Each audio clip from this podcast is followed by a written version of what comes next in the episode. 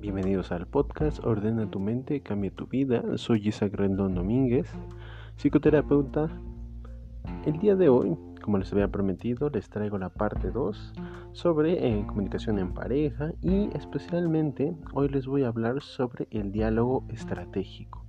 Es decir, esta forma de hablar, de comunicarse, que hará que tus problemas se resuelvan fácilmente, que los problemas que tienes con tu pareja terminen rápidamente y que tú te vuelvas una persona mucho más eficiente al momento de comunicar y mucho más estable emocionalmente. Bueno, ¿quieres saber en qué consiste? Te explicaré rápidamente. El diálogo estratégico es una forma poco convencional de comunicarse. Usualmente y debido a muchas, muchas cosas, muchas situaciones, hemos aprendido a dialogar de una manera muy equivocada.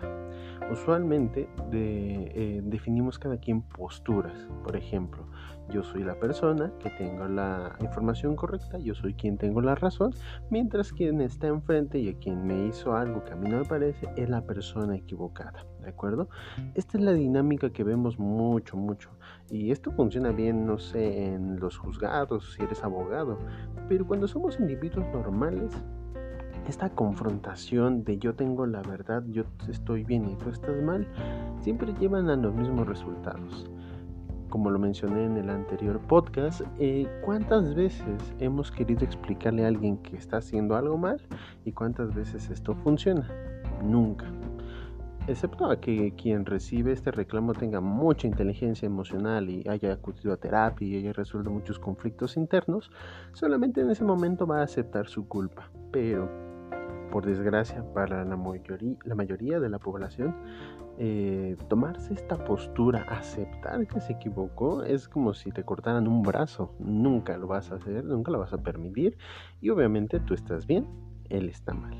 Y esto es siempre, es una constante. No parece que no sabemos comunicarnos de otra manera.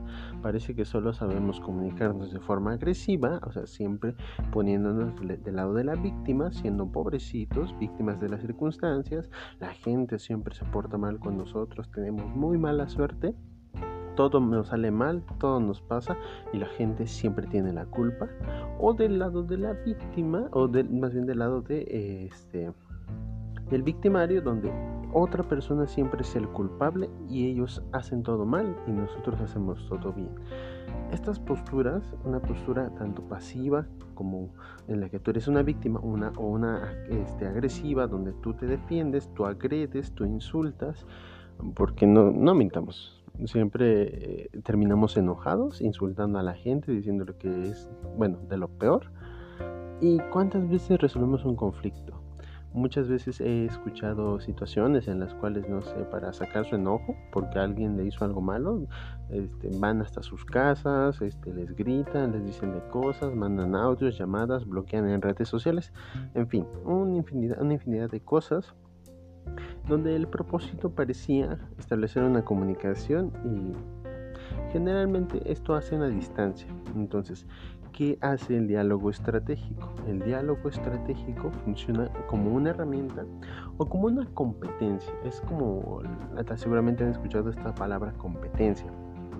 Tienes que ser competente de ciertas habilidades, ¿no? Tienes que saber sumar, restar, saber matemáticas, este, saber este, escribir.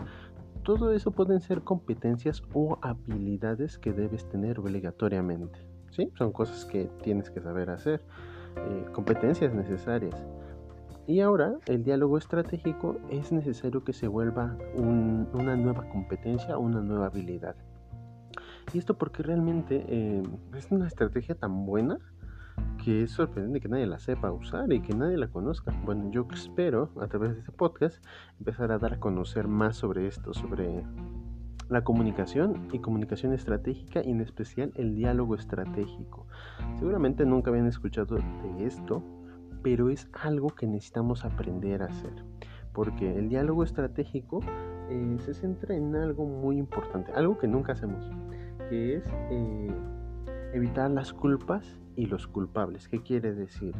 Cuando nosotros somos expertos o cuando nosotros sabemos hacer diálogo estratégico, nunca, nunca vamos a poner a alguien en una postura en la cual es, es el culpable o hay culpa. usamos la culpa como elemento para hacer que le sienta, se sienta culpable, para causarle remordimiento. El diálogo estratégico es una, es una, estrategia, es una forma de comunicarnos que cambia la manera como llevamos a la resolución de los problemas. Y bueno, vamos a explicar en qué consiste esto. Eh, nunca, vamos a ser honestos, nunca hemos usado diálogo estratégico. Lo que hemos intentado hacer es persuadir o obligar a la gente a que haga lo que queremos. Entonces, seamos honestos, nunca lo hemos usado y es muy difícil de usar. Pero yo sé que ustedes podrán. Yo quiero explicarles con mayor detalle y con mucho detenimiento en qué consiste y espero que les pueda servir. Bueno, el diálogo estratégico se compone de cinco formas o cinco técnicas que tenemos que aprender a usar. La primera técnica que contradice lo que habíamos visto en el anterior, que es un error, que es asumir o suponer o imaginar lo que la gente dice, es preguntar. Sí, vaya sorpresa, ¿no? Preguntar. Algo tan elemental que ni siquiera sabemos hacer. Porque, imagínense la siguiente situación, ustedes van llegando después de un día largo de trabajar, van llegando a su casa y se encuentran que su pareja está acostado en un sillón y hay un montón de basura en todos lados, no, limpió nada, no, no, te, no te ayudó con ninguna actividad que tú le habías pedido. Entonces, respuesta humana, natural, la respuesta más común de todos es enojarse, gritar y decir, ¿por qué no hiciste esto? Yo que te dejo a cargo de esto, es lo único que te pido que hagas, solo quiero que me ayudes, etcétera. Eso termina en discusión. Háganle como quieran, pero eso siempre va a terminar en discusión. Y dices, pero ¿qué pasó ahí? O sea, ¿qué es lo que yo debería hacer en lugar? Y es aquí donde tenemos que reenfocar la energía que tenemos nosotros.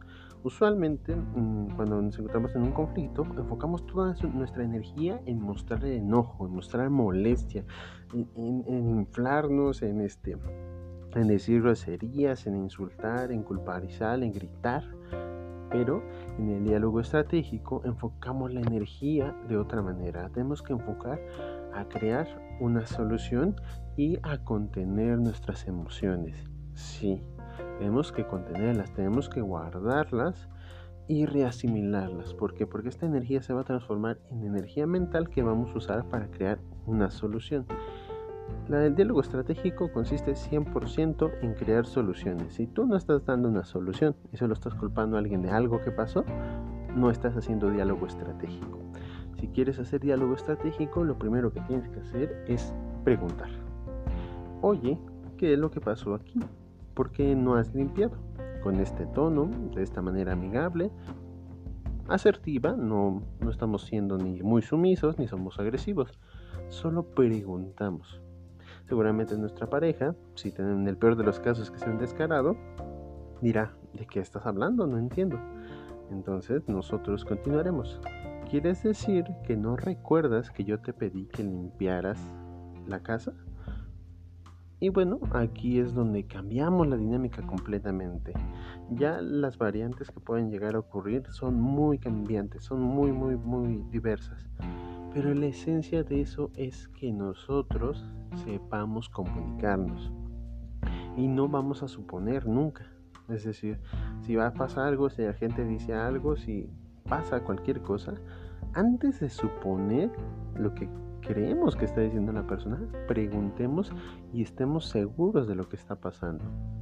Si ustedes me preguntaran, oye, ¿estás diciendo que para comunicarme mejor tengo que preguntar en vez de suponer? Yo diría sí, porque suponer nos lleva por el camino del conflicto, nos lleva a, asumir ciertas cosas que no sabemos si son correctas, estamos imaginándolas obviamente, y empezamos a crear más problemas. ¿Por qué? Porque al suponer estamos dando una solución, no, estamos viendo un problema y estamos viendo a un culpable. Pero al preguntar, lo que hacemos es conseguir información. Imagínense que ustedes llegan a un país desconocido, no hablan el idioma. ¿Qué tendrían que hacer primero? Pues preguntar cosas básicas para poder comunicarse con la gente.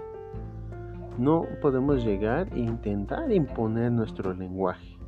Es, es, casi, es exactamente lo que nosotros vivimos con nuestra pareja. Nosotros no entendemos por qué lo hacen, por qué se comportan de esa manera, sino que solo vemos lo que está haciendo mal y nosotros tratamos de corregir. Ese es uno de los errores principales, puntualizar y corregir, como lo habíamos visto en, habíamos este, hablado en el podcast anterior. Entonces, nosotros tenemos que conseguir información. Esto implica más esfuerzo, por eso nadie lo quiere hacer, porque es difícil. Pero, sin importar que sea difícil, si tú logras dominar el diálogo estratégico, nunca más en tu vida vas a volver a tener conflictos y no importa cómo sea la persona, vas a saber cómo resolver esa situación. Ahora, ya obtuvimos información, pero ahora hay que corroborarla, hay que confirmar que esta información es correcta. ¿Y qué hacemos? La persona nos dice esto y esto, un montón de información. ¿Qué tenemos que hacer? Es resumirlo, es juntar todo lo que nos dijo, resumirlo y volvérselo a decir. Es decir, después de preguntar obtuvimos información. Ahora, ya tenemos una imagen, ya tenemos una idea de qué está pasando, de por qué hizo eso. Ahora hay que corroborarlo, hay que confirmar que estamos en lo correcto. Entonces, todo lo que vamos a resumir, todo lo que nos dijo, lo volvemos a resumir, lo integramos y le volvemos a decir. Lo que tú quieres decir es que pasa esto por esto, por esto, por esto y esto. Y la persona responderá, no, lo que yo quería decir era esto o dirá, sí, a eso me refería. Entonces, una vez que nosotros lo logramos entender, ya tenemos la mitad del camino. ¿Por qué? Porque cuando ocurren conflictos, ni siquiera entendemos qué está pasando. Uh, se los aseguro, todas las peleas que han tenido, siempre desde cualquier lado dirán, no sé por qué está enojada. No entiendo por qué se enoja esta persona, no sé qué le está pasando, no entiendo qué, quiere que yo haga, eh, no entiendo si quiere que le ayude, si no quiere que haga nada, si quiere que solo mire, si quiere que la abrace, si quiere que lo abrace, si quiere que... ¿Qué quiere que haga? No entiendo. Y eso pasa muy seguido. ¿Por qué? Porque no sabemos dialogar. Porque ni preguntamos ni mucho menos confirmamos que lo que nosotros pensamos es lo correcto. Segunda fase es resumir. Tercera fase, tenemos que ayudar a la comunicación. La comunicación siempre está cortada porque no estamos entendiendo el mensaje. Y es difícil entender un mensaje cuando ni siquiera tenemos toda la información. Pero ahora, decimos, ahora ya tenemos la información. Ya pregunté, por qué pasó esto, ya confirmé por qué pasé esto y ahora vamos a explicar más detalladamente, o sea, quiero que te lo imagines, que como tú lo imaginas en tu mente, que tú se lo expliques a esta persona. Y aquí es donde empezamos a crear soluciones, es decir, tenemos un problema. Por ejemplo, em, no sé, tu pareja olvidó ir al supermercado por la despensa. Tú llegas de trabajar, era lo único que tenía que hacer y tú dices, ¿y ahora qué? Te enojas, te molestas porque no hizo lo que le pediste, pero ya no tienen comida. Entonces discutir, pelear, eh, si, ponemos un ejemplo de una pareja clásica que no sabe diálogo estratégico, seguramente alguno de los va a decir, no, ya, déjalo así, yo lo hago. Y ah, cometemos el error que eh, decía en el podcast anterior, que es explicar o a enseñarle a las personas, enseñarles cómo se hacen las cosas. Eso es fatal, siempre terminan problemas y nunca resolvemos nada. Ahora, en diálogo estratégico, ¿qué haríamos? Hay que proponer soluciones y aquí quiero que piensen por un momento, ¿qué le preguntarían a esa persona, que les, a, su pareja, que le pidieron que hiciera eh, comprar cosas en el supermercado y no lo hizo? ¿Qué harían? Obviamente es un error suponer que es un flojo, que es, una floja, que es eh, que no le importa, que no, que no, no te respeta, que no, etcétera. Todo lo que se supongan no vale. ¿Por qué? No se engañen, no saben la verdad tienen que preguntarle, tienen que decirle, oye, eh, ¿recuerdas que te pedí que fueras a comprar cosas al supermercado? ¿Acaso se te olvidó o, o algo pasó porque no fuiste? Aquí es cuando abrimos lo importante del diálogo estratégico es abrir opciones, es decir, no cerrarnos a una opción que nosotros creemos que es la mejor, sino generar opciones y preguntando hacer pares de preguntas donde damos opciones. Imagínense que este es un examen donde damos dos opciones, donde cuando preguntamos damos dos opciones. ¿Es esto o es esto? ¿Lo hiciste porque querías hacerme enojar o solo se te olvidó ir a hacer el supermercado? Y, te dirá, ah, es que lo olvidé, no lo había apuntado, no sé, no me acordé. Dice, ok, aquí damos opciones. Em, ¿Crees que lo mejor sería que lo apuntáramos en un calendario? que sería mejor que yo fuera todo por siempre por eso y tú hicieras otra actividad a cambio. Estamos abriendo oportunidades, estamos dando soluciones. No estamos buscando culpables. Nunca, nunca, nunca vamos a buscar un culpable. Y sí, probablemente él se equivocó. Pero ¿qué ganamos al culpabilizarlo? Decimos, no sé, yo creo que se va a sentir mal si le decimos que es un tonto, un burro o que, o que es irresponsable. Realmente no, recuerden el podcast anterior, qué pasa cuando le recriminamos a alguien. Simplemente se cierra, su cerebro se apaga y dice yo no soy culpable de nada, no me interesa lo que me estás diciendo. Y se va, se desconecta, ya no hay nada, no hay información que entre más en esa cabeza. Entonces, eh, no lo nieguen, ustedes les hacen lo mismo y seguro dejan de poner atención, dicen, ay, no, no me importa, me está, acusando de cosas que yo no hice. Entonces, es algo natural. Nosotros rechazamos eh, la confrontación. Nosotros no la sabemos aceptar porque nuestro ego siempre nos hace creer que tenemos la razón. Entonces cuando alguien nos dice que nos equivocamos, eh, ¿qué creen que pasa? Les dejo eso de tarea, piénsenla. Ahora, Sí, recuerden siempre al final de que hacer preguntas, cuando tienen la información, bueno, no sean flojos, ¿eh? pregunten todo lo que quieran, no sean flojos, resuman la información y vuelvan a decírsela. Tú estás diciendo que esto, esto y esto y esto. Porque si no corroboran la información, se van a quedar otra vez con una imagen mental que solo ustedes crearon que no está coincidiendo con lo que la otra persona percibe. El mayor obstáculo en la comunicación es siempre suponer. Es decir, si yo te digo esto, tú vas a suponer que lo hice por esto. Realmente ahí se está perdiendo, se está cortando la comunicación. Si tú quieres saber lo que yo dije, pregúntame. Sencillo, solo pregúntame. Dime, ¿tú quisiste decir qué? Y se acabó. Se acabó el problema. Es fácil, pero toma mucho tiempo. Es como crear un hábito. Es como, imaginen esto que es como ir a hacer ejercicio. Seguro a muchos no les gusta, les da flojera, hicieron ejercicio un mes y se les olvidó. Esto es igual, hay que hacerlo diario, hay que practicarlo en todo momento, si no es contra nuestra pareja, con amigos, familiares, porque esta forma de comunicación es necesaria. Es creo que lo que más le falta al mundo, porque todos opinan en internet, pero nadie dice, oye, lo que tú estás diciendo es esto sino que todos asumen, suponen y dicen, no, él está en contra de mí o me odia o etcétera, un montón de cosas que son tonterías por falta de habilidades comunicativas. Y cuando estamos por mensajes o en publicaciones en Facebook o en Instagram, es imposible eh, dar un mensaje claro sin tener toda la información. Y por último, eh, todas las opciones, o sea, todas las soluciones siempre tienen que ir orientadas a hacer algo, no en me gustaría que hicieras esto, no, tiene que ser específico, decir, ah, pues quiero que hagas esto y esto de esta manera, me gustaría que lo hicieras, una es una sugerencia, yo creo que podría ser útil.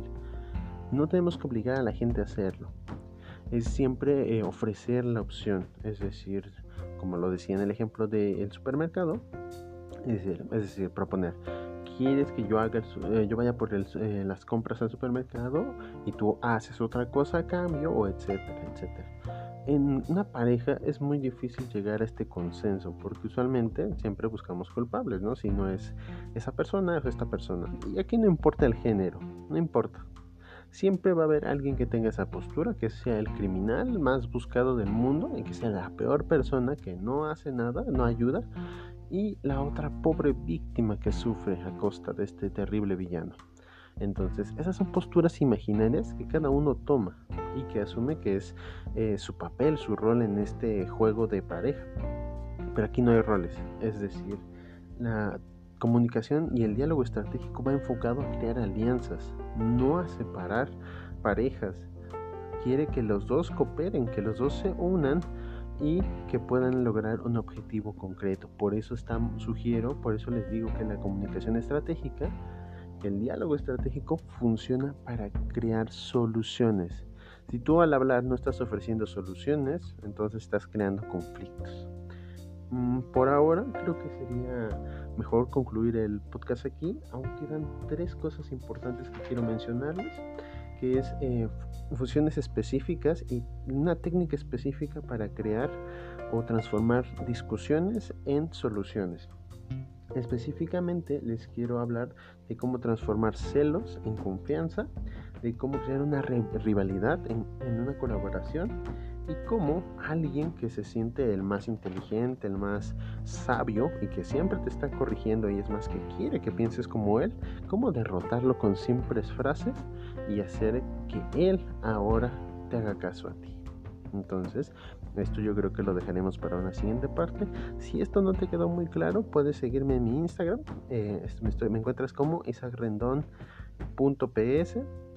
Puedes enviarme un mensaje, quieres eh, una sesión conmigo personal para platicar sobre esto y cómo el diálogo estratégico te puede ayudar a mejorar tu vida, puedes hacerlo. Me encuentras en mis redes sociales, en Facebook eh, y en Instagram. Por hoy me despido, espero que te haya servido esto, que reflexiones, que pienses muy bien cómo estás conversando y que busques soluciones, no conflictos. Entonces recuérdalo. Por hoy me despido, que tengas un excelente día.